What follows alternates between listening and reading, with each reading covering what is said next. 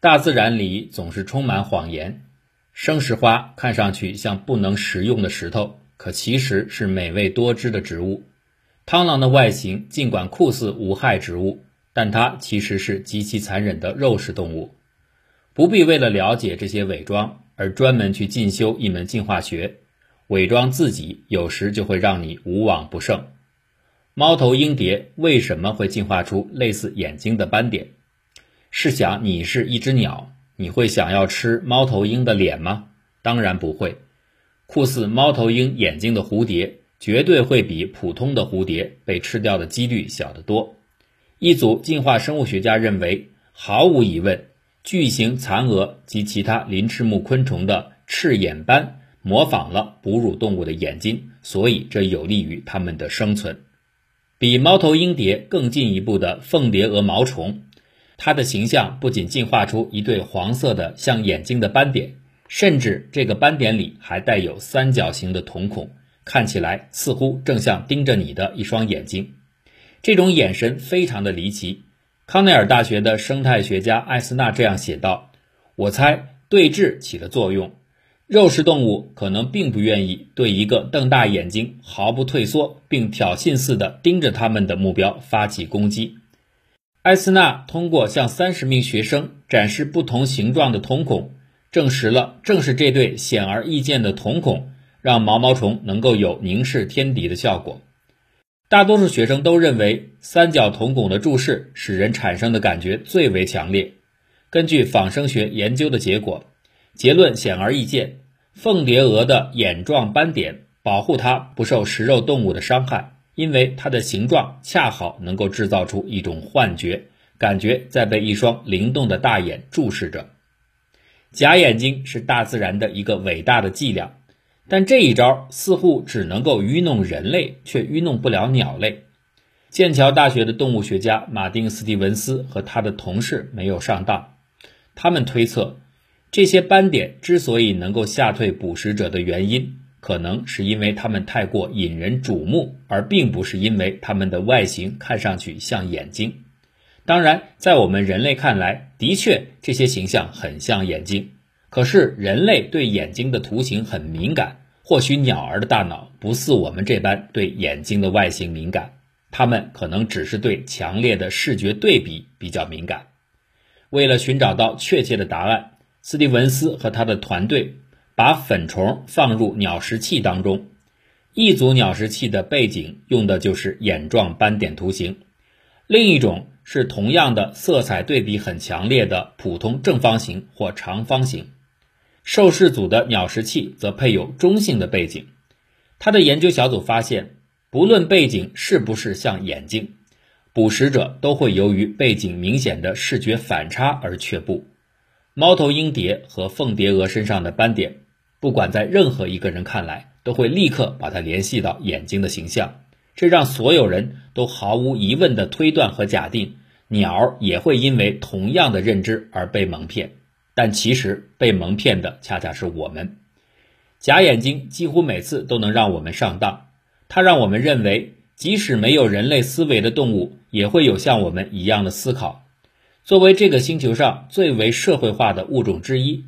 人类之所以对眼睛格外的敏感，是因为眼睛是让我们得以透视他人心灵的窗口。人们很容易根据他人的视线来追踪其注意焦点，并了解其思想。通过视线，能够合理的感受到别人的所思所想，对于他们接下来会做些什么，可以提前获得情报。既然观察他人的眼睛好处是如此显而易见，那么顺理成章。人们对任何和眼睛相似的，哪怕只是模模糊糊有点相似的东西，都会异常的敏感。真正令人吃惊的是我们的敏感程度。无数人曾经在各种各样的场景当中报告他们看到过鬼脸或者鬼眼的形象。这些眼睛其实是脑中所幻想出的，这是心智的作用，是无法抑制的。因为当一个人感觉到自己正在被注视，哪怕是只有那么一点点的感觉，如同被类似于猫头鹰蝶翅膀上的眼状斑点看着，人们的行为就好像正被一个富有哲思和判断力的观察者注视一样，会出现种种的异常。有一个实验，名字叫做命运。这个命运并不是测试人的好运或厄运，命运是麻省理工学院设计的一款机器人的名称。一组参加测试的波士顿居民的志愿者，他们面前的屏幕上就呈现出命运机器人的照片。命运的形象是一双大大的、充满警惕性的眼睛。实验结果显示，在命运注视下的一组。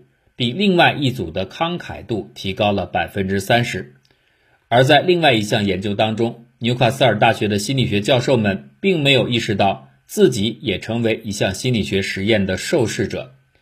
在心理学系，教授们把钱放进所谓的诚实箱当中，为在收发时饮用的茶水和咖啡自行买单。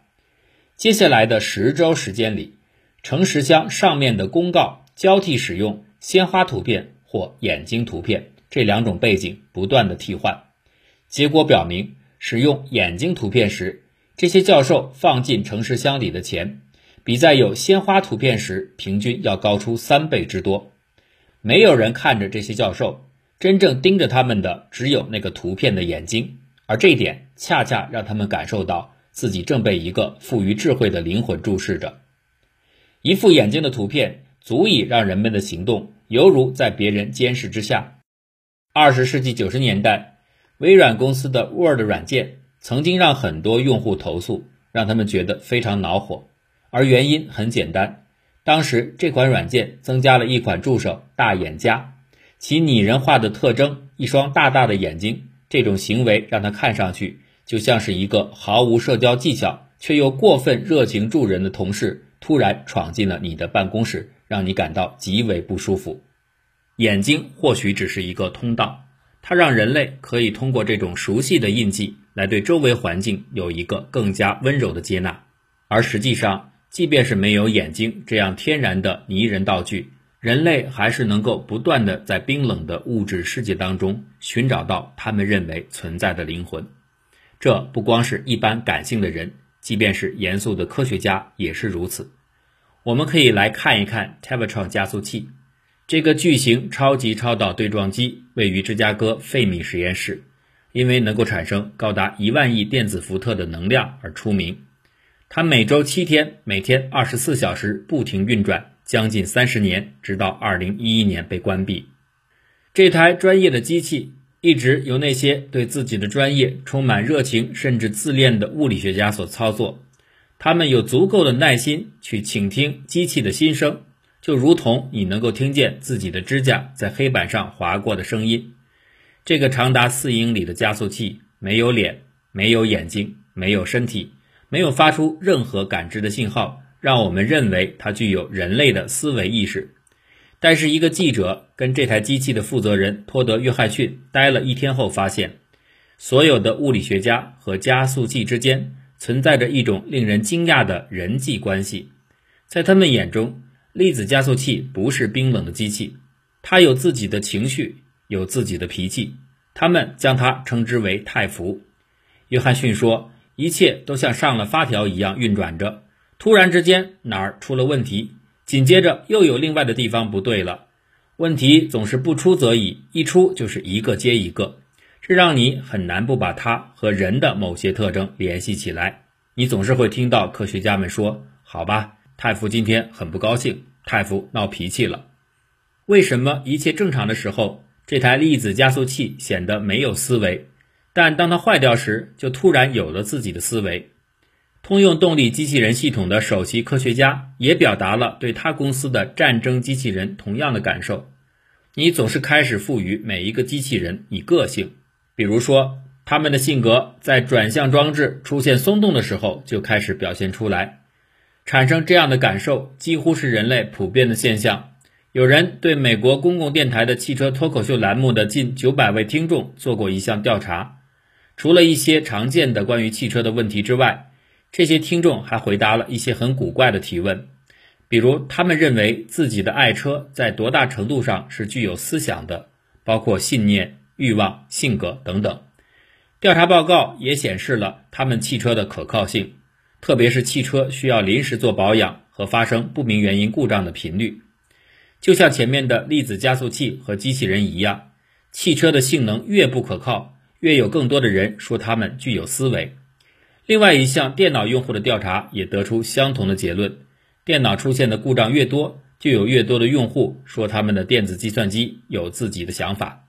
这些相关性表明，意外的行为引发了人们的第六感，无论对象是汽车还是电脑，是粒子对撞机还是个人。